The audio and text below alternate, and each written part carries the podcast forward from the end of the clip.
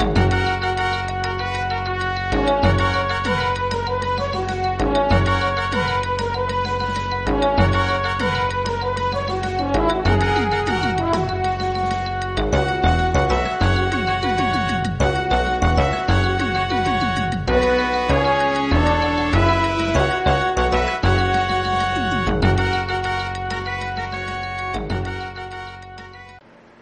Again, this is Dave, and this is Hacker Public Radio. I'm recording this on the drive home from work in my Honda Civic.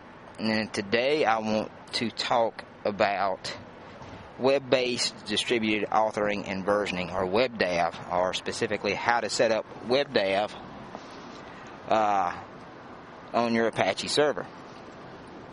I'm not going to talk about how to set up Apache. I'm going to assume that you already have Apache set up, but setting up Apache isn't really that hard, especially if you're on a Debian based system.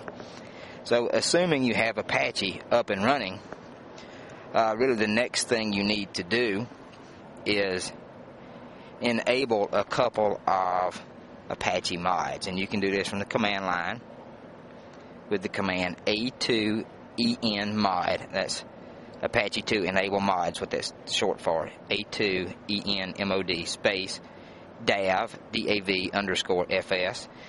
And then after that, type the command A2ENMOD.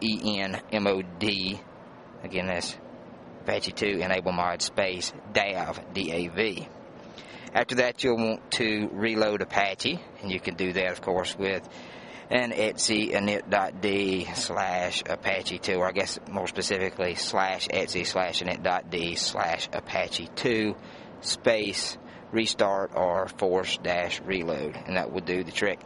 Uh, after it's reloaded now you're on to i'm, I'm assuming uh, also as well that you have uh, already ha- already have a website running on your apache server as i do. So the next thing you'll want to do is set up a virtual host uh, that way, uh, you can host uh, your web server uh, w- without, you know, WebDAV interfering with that. So uh, next, we'll create the, the virtual host. And uh, you'll do this by creating a di- directory under the var www directory, under the var, excuse me, the slash var slash www root directory. Okay.